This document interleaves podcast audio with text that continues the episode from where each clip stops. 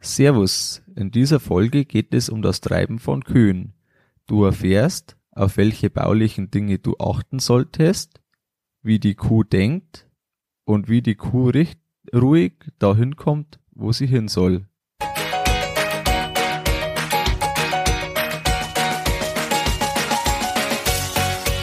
Herzlich willkommen beim Kuhstall Bau und Umbau Podcast. Hier bekommst du viele nützliche Ideen und Tipps für deinen optimalen Stall mit Blick auf das Wohl von Mensch und Tier.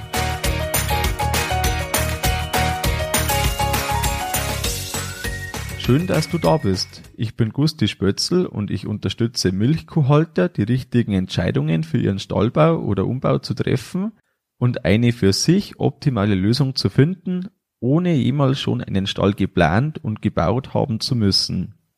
Hallo in dieser Folge. Fangen wir zuerst mit den Neuigkeiten an. Wir haben jetzt die Leitungen, über, über die es auch die letzte Folge gegangen ist, haben wir bis zum Stall runtergelegt, sind jetzt also mit diesen vorbereitenden Sachen fertig. Und es gibt noch was Neues. Es gibt einen Gusti Junior. Ich bin Vater geworden vor kurzem. Und jetzt haben wir einen gemeinsamen Sohn, der jetzt auch in dieser Folge neben mir oder beziehungsweise auf meinen Schoß sitzt. Das heißt, es kann, könnte mal sein, dass er sich mal kurz bemerkbar macht. In dieser Folge, die wir jetzt beginnen, die ist ein aktueller Fall bei uns im Landkreis. Und zwar ist ein Video veröffentlicht worden, auf der ein Landwirt eine Kuh verprügelt. Die, ähm, die Ausgangssituation war so, dass ein langer Nachbarschaftsstreit schon aufrecht ist, der da ist und der Nachbar den Landwirt gefilmt hat, wie eine Kuh beim Klauenpflegestand ausgebüxt ist und dann geblendeterweise ja auf den Kopf der Kuh haut. Das Ganze ist zu einer Anzeige gekommen und dann auch noch zur Veröffentlichung des Videos und es ist jetzt so weit, dass die Milch nicht mehr abgeholt werden darf. Ich möchte ein bisschen sensibilisieren für das, dass solche Aussätze einfach nicht passieren dürfen und die Landwirte damit schnell am Pranger stehen. Ich möchte dir in dieser Folge bauliche Möglichkeiten zeigen, auch Umgangsmöglichkeiten und einiges Grundsätzliche. Und vier Punkte dazu kommen jetzt, wie du umgehen sollst mit der Kuh fangen wir an mit dem ersten Punkt. Wie tickt die Kuh? Die Kuh, also ich gehe jetzt halt hauptsächlich von Laufstellen aus. Die Kuh wird in der Regel immer getrieben. Das Rind ist ja von Haus aus ein Fluchttier und somit, wenn du mit dem Treiben beginnst, dann kommt ja die, äh, geht die Kuh dahin, wo sie hin soll im besten Fall, wenn du entsprechend treibst. Je näher du der Kuh kommst, desto näher fühlt sie sich unter oder mehr fühlt sie sich unter Druck. Es gibt ja da die neutrale Zone, die ist so weit weg, dass sich die Kuh eigentlich nicht für dich interessiert. Dann gibt's die Beobachtungszone, das ist da so ein Meter weg oder das ist bei jeder Kuh ein bisschen anders. Und da schaut die Kuh genau, wer was macht und was du tust. Und dann gibt's die Bewegungszone. Wenn du sehr nahe zur Kuh kommst, dann wird die Kuh in Bewegung äh, sich setzen, falls die Möglichkeit be besteht. Ähm, ich habe dir dann einen Link dazu, wie man Kühe richtig treibt, aus einem Elite-Magazin drangehängt. Da kannst du recht gut nachlesen, der ist frei verfügbar. Ähm, recht gut nachlesen, wie, wie das Ganze vom Aufbau her ist und auch einfach noch vielleicht einen Impuls holen. Der Drehpunkt oder auch Balancepunkt der Kuh ist ja über den Vorderfüßen. Das heißt, wenn du vor den Vorderfüßen im Kopfbereich stehst, dann wird sich die Kuh nach hinten bewegen wollen. Wenn die Kuh, wenn du von der Kuh aus gesehen hinterhalb stehst, also seitlich oder hinter der Kuh, dann wird die Kuh nach vorne ausweichen wollen. Kommen wir zum zweiten Punkt schon direkt. Welche Ansprüche hat die Kuh? Sie möchte auf jeden Fall immer gleichmäßiges Licht. Sie möchte nicht geblendet werden und sie geht auch nicht gern von hell zu dunkel. Das Ganze muss, muss man unbedingt wissen und sich bewusst machen, weil wenn die Ausleuchtung schlecht ist, dann wird man von Haus aus schon Probleme haben, dass die Kuh das macht, was ich will. Also wenn du zum Beispiel von dem hellen Stall in einen dunklen Melkstand kommst, dann wirst du immer Kühe haben, die Probleme damit haben, die nicht freiwillig da reingehen. Oder auch zum Klauenpflegestand oder Verladestelle, da kommen wir noch drauf jetzt gleich. Die Kuh kann solche Hell-Dunkel-Unterschiede nur sehr langsam ausgleichen. Sie braucht um ein Vielfaches länger als der Mensch. Stell dir vor, du fährst mit dem Auto, fährst durch einen Tunnel, es ist Sonnenschein draußen, du brauchst ein paar Sekunden, wenn du aus dem Tunnel wieder raus bist, bis du wieder das volle Sehvermögen mit der Helligkeit hast, bis du das Dunkle zum Hellen ausgeglichen hast. Das gleiche auch umgekehrt. Die Kuh braucht hier fünfmal so lang. Ein wichtiges Kriterium für die Kuh ist auch der Laufgang, der rutschfest ist.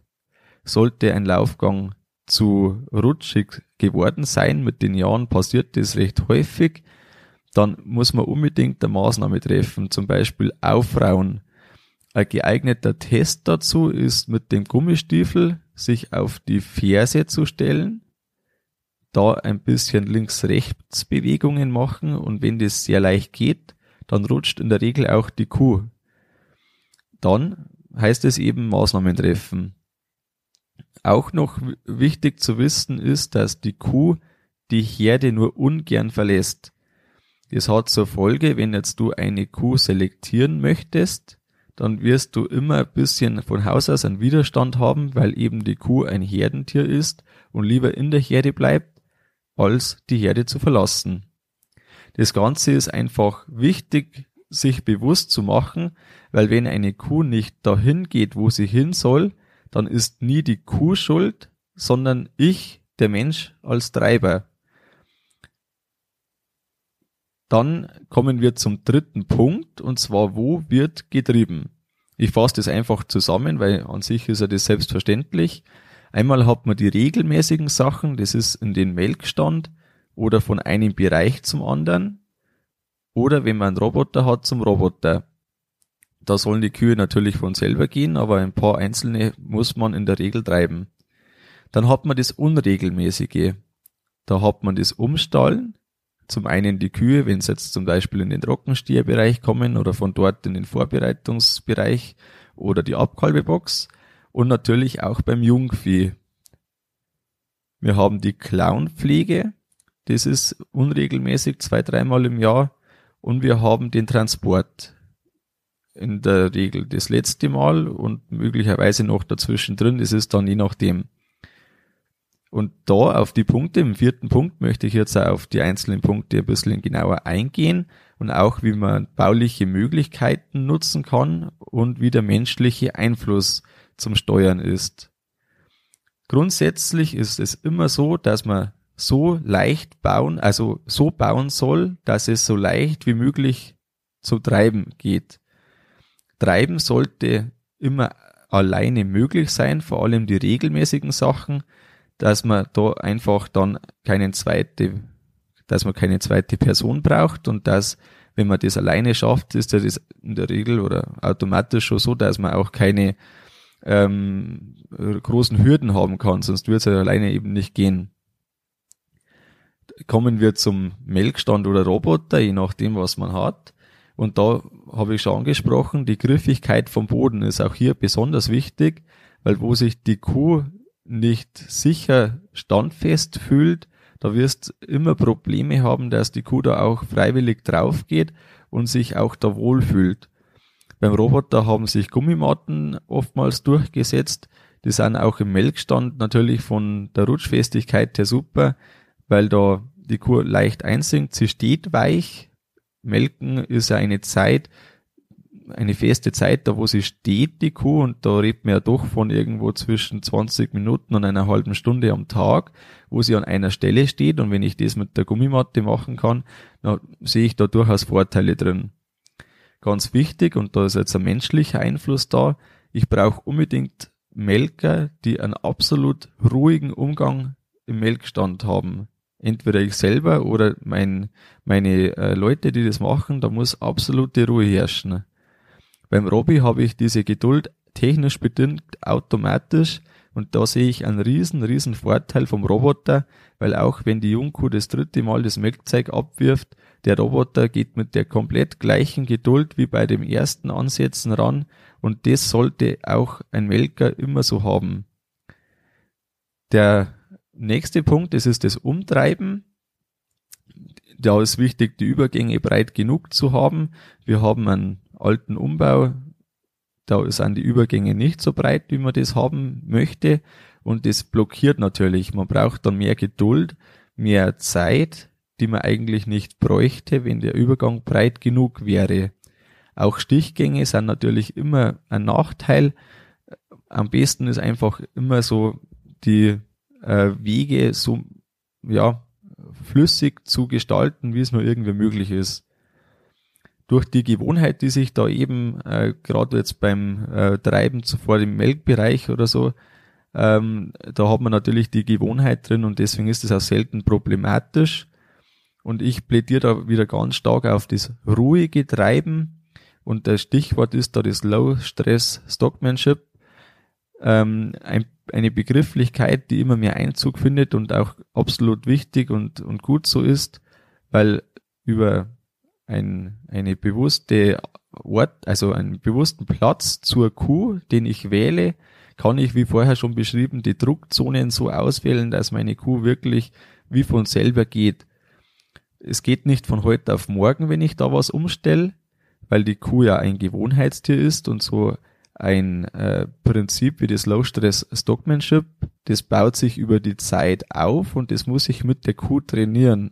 Das geht jetzt nicht von heute auf morgen, aber ich kann eine, eine ruhige Treibweise kann ich mir angewöhnen und ich kann das ähm, ja auch wiederholbar dann machen. Wenn ich das einmal gelernt habe, bin ich auch wirklich schneller als das ähm, vielleicht eher nicht so ruhige Bestehende, das man hat. Der nächste Punkt, das ist das Umstallen.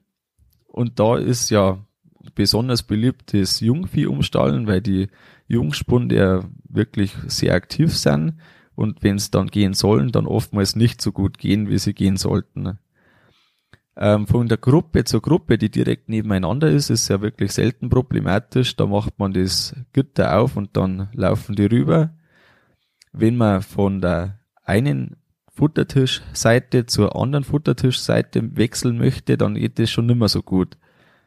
Ein Tipp, den ich mal bekommen habe und der wahnsinnig gut funktioniert, das ist, wenn man einfach links und rechts aufmacht, den Übergang so absperrt, dass die Rinder nur von der einen Seite auf die andere können. Dann macht man das auf, geht zum Frühstücken und nach dem Frühstücken haben ganz viele schon die richtige Seite gefunden und die die richtige Seite noch nicht haben, die gehen dann freiwillig, weil sie gesehen haben, dass alle anderen schon drüben sind. Äh, was ein Vorteil ist, in meinen Augen, das ist ein Absperrgitter, vor allem dann, wenn man nicht gruppenweise umstallt, weil man dann einfach gezielt die Rinder auslassen kann, die rübergehören. Wenn man gruppenweise umstallt, dann ist es nicht mehr so wichtig. Wege mit Absperrungen sollten so gestaltet sein, dass sie einen Meter breit sind und somit keine Umkehr möglich ist. Wenn es nur einen Weg gibt, dann kann man von hinten immer wieder begrenzen und somit geht das einfach dann wie von selber oder mit der Zeit zumindest, dass das Rind oder die Kuh nach vorne weggeht und dann ist man schon wieder einen Schritt weiter. Beim Punkt Verladen, das ist mein nächster Punkt, da ist es oft vorteilhaft, wenn man von hinten her verengen kann. Also Richtung äh, Transportwagen einfach immer weiter verengen durch Tore oder durch Abtrennungen. Und die Kuh, das muss man sich auch bewusst machen, die geht lieber leicht aufwärts als abwärts.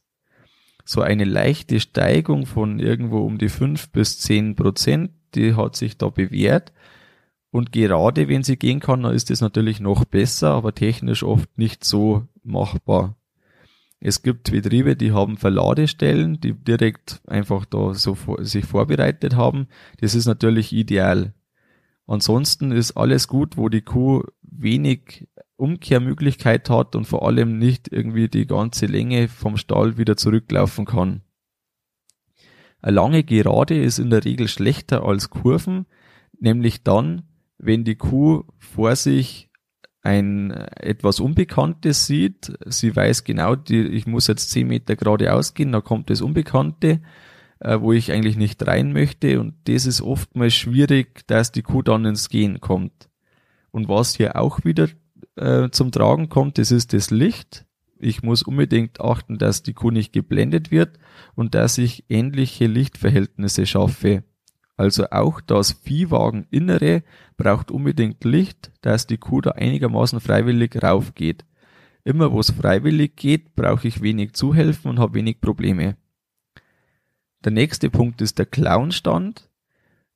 Da ist einfach so auch wieder kein Zurück sollte möglich sein. Es gibt die Profi-Stände, die haben da wirklich einen Mordszutrieb, der wahnsinnig professionell ist. Das hat jetzt der einzelne Betrieb oftmals nicht so. Ähm, aber die Ansätze davon kann man trotzdem verwirklichen. Ähm, wir zu Hause praktizieren das so, dass wir die Kuh am Klauenstand, also die Kuh muss erst raus vom Stall etwas, muss am Klauenstand vorbeigehen und über die Abtrennungen ist es so gemacht, dass die Kuh beim Zurückgehen nicht mehr den Weg, wie sie rausgekommen ist, gehen kann, direkt, sondern sie muss eben am Klauenstand vorbei, geht, dreht sich dann um 180 Grad und steht dann aber vor dem Klauenstand, der dann schon wieder auf die Tür zeigt, da wo sie vorher raus ist, aber eben der Weg durch den Klauenstand nur noch möglich ist und über seitliche Abgrenzungen links und rechts äh, ist es eben blockiert. Ich habe dann hinten noch die Möglichkeit, wenn die Kuh schon mal so direkt vom Klauenstand steht, dass ich die hintere Begrenzung so mache, dass noch hinten der Weg versperrt ist. Das heißt, wenn sie dann noch zurückschieben möchte, dann geht das nicht mehr. Und wenn Sie merken, zurück geht es nicht, dann geht es vorwärts dafür umso leichter. Auch ein Vorteil bei dem Klauenstand, den wir haben, das ist ein äh, einfacher äh, mechanischer Stand von KVK, der als einziges äh, elektrisches Bauteil eine Elektrowinde hat, um den Bauchgurt anzuheben. Wenn die Kuh da mal ja so halb drin steht, mit den Vorderfüßen drin, mit den hinteren noch weg, dann kann ich meine seitlichen Abtrennungen wegtun, da muss ich relativ schnell sein, also eine muss ich wegtun, die von der Tür und kann dann mit der Fußwinde auf der anderen Seite einhaken, hab dann die Kuh so, dass sie wieder weniger weit zurück kann. Das heißt, sie, äh, wenn dann wieder einen Schritt zurück machen möchte, dann drückt sie sozusagen gegen den, äh, gegen das Seil und gegen die Tür und dann gibt's nur noch das Vorwärts. Also durch das kann man wirklich eine Kuh, die auch nicht freiwillig geht, wahnsinnig schonend und ohne Gewalt in den Stand bringen.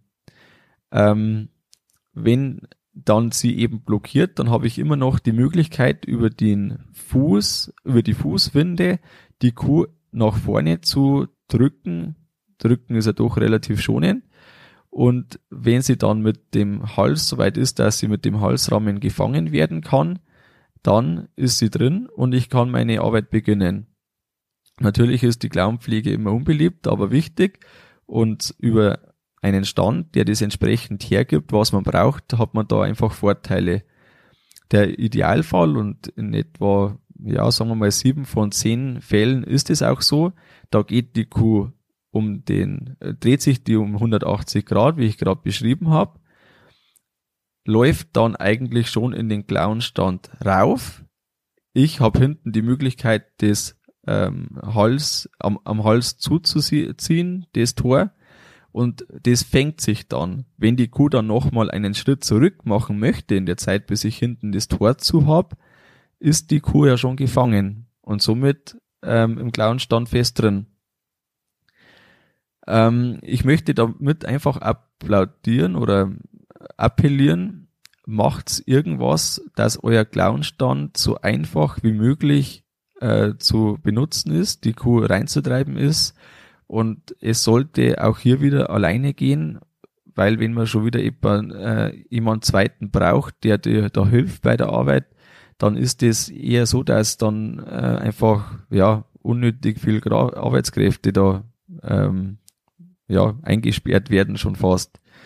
Ähm, es ist einfach entspannt, wenn ich merke, Kuh hüpft, der Klauenstand hat seinen festen Platz, dann kommt die raus, wird angeschaut, gegebenenfalls eben behandelt, was nötig ist, und dann läuft die wieder. So viel also zum Punkt Klauenstand und jetzt noch ein letzter Punkt. Die Kuh steht nicht mehr auf. Gerade nach der Kalbung, Milchfieber ist einfach ein Thema. Oft hilft eine Flasche Calcium und die Sache ist erledigt. Es kann aber auch sein, dass äh, unter der Zeit die Kuh mal liegen bleibt. Cholecystitis als Beispiel oder auch mal Gründe, die man so erstmal nicht äh, gleich festmachen kann. Wichtig ist hier, bau, wenn du was Neues baust oder umbaust, unbedingt so, dass du die Bereiche befahren kannst. Überall, wo eine Kuh ist, sollte man auch hinfahren können, weil über dies erleichterst du dir ähm, die, den Wegtransport der Kuh. Du kannst da so Trageplanen verwenden, die es da zum Kaufen gibt. Das sind wirkliche Hilfsmittel und eine absolut schonende Art und Weise, wenn schon mal eine Kuh liegen bleibt, was natürlich nicht passieren sollte, aber mal passieren kann. Dann hast du hier die Möglichkeit, relativ gut dann ähm, zu arbeiten. Ne? Ja, was ist mein Fazit jetzt aus dieser Folge? Mit gut gesetzten Abtren Abtrennungen und überlegten Details fällt das Treiben deutlich leichter. Wichtig ist, dass du immer die Ruhe bewahrst und auf gar keinen Fall einen Aussetzer bekommst. Im Beispiel, das ich dir zu Anfang genannt habe, führt das jetzt zur Nichtabholung der Milch, weil die Molkerei einen Rufschaden befürchtet, sollte sie die Milch weiter holen. Und sowas darf auf gar keinen Fall passieren. Du musst dir bewusst sein, dass auch mal eine Kamera im Stall hängen könnte von jemandem, der dich nicht mag und der filmt alles, was du tust. Du darfst keine Szenen bringen, die nicht kameratauglich sind. Und das tut man auch nicht, aber es darf einfach auch nicht passieren. Ähm, wenn du ein Tier hast, das halt einfach nicht will, dann probier's doch am nächsten Tag nochmal. Es könnte ja sein, dass einfach mal ein schlechter Tag von einem selber, wenn man einen schlechten Tag hat, das kommt vor, dann färbt es auf die Kühe ab und sie, ja, äh, sind noch widerspenstiger als vielleicht sonst ein Einzeltier mal ist. Also lass uns das machen, wofür wir angetreten sind. Und das ist die Arbeit mit dem Tier. Jeder weiß, ist man gut zu seinen Kühen, sind die Kühe auch gut zu dir. Und das ist das, was jeder haben will. Kennst du jemanden, für den diese Folge interessant sein könnte? Dann teile mit ihm die Folge und hilf mir damit, den Podcast bekannter zu machen. Hinterlass mir auch gern deine Meinung und Erfahrung im Artikel auf der Homepage kuhstallbau.com. Den Link dazu findest du auch noch in den Show Notes. Das war's mit der Folge vom Kuhstallbau Podcast. Sei auch nächstes Mal wieder dabei. Dein Gusti Spötzl.